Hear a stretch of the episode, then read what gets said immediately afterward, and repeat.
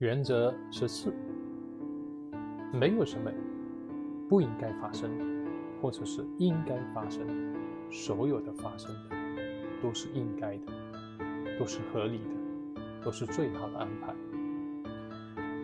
经常有人会问我，这件事情实在是不应该发生，他不应该这样对待我。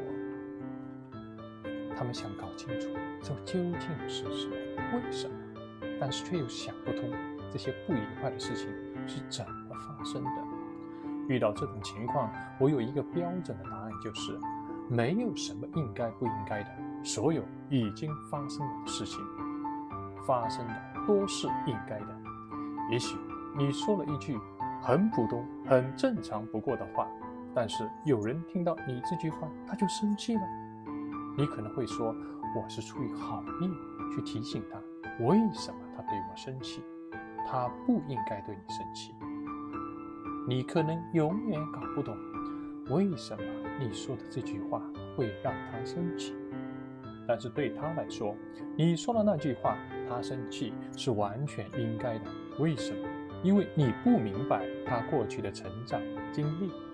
如果你明白了他的成长经历和背景，你就会很容易理解他为什么。生气了。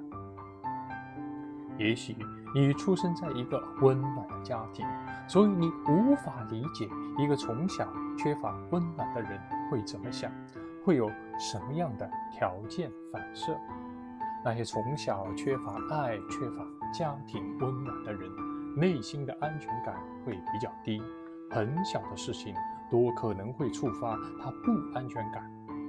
让他进入一种自我防御的条件反射，生气就是这样一种可以让一个人提升内心的力量的自我防御机制。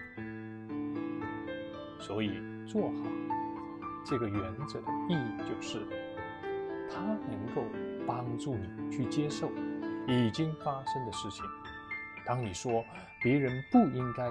不管怎么样，不应该这样对待你的时候，你等于是不接受这样的结果，你会想不通，你会很难受。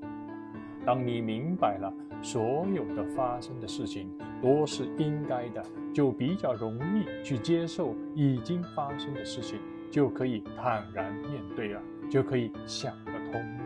当你想通了之后，内心就没有纠结了，就会内心平和、轻松、快乐，你就不会觉得心神不宁。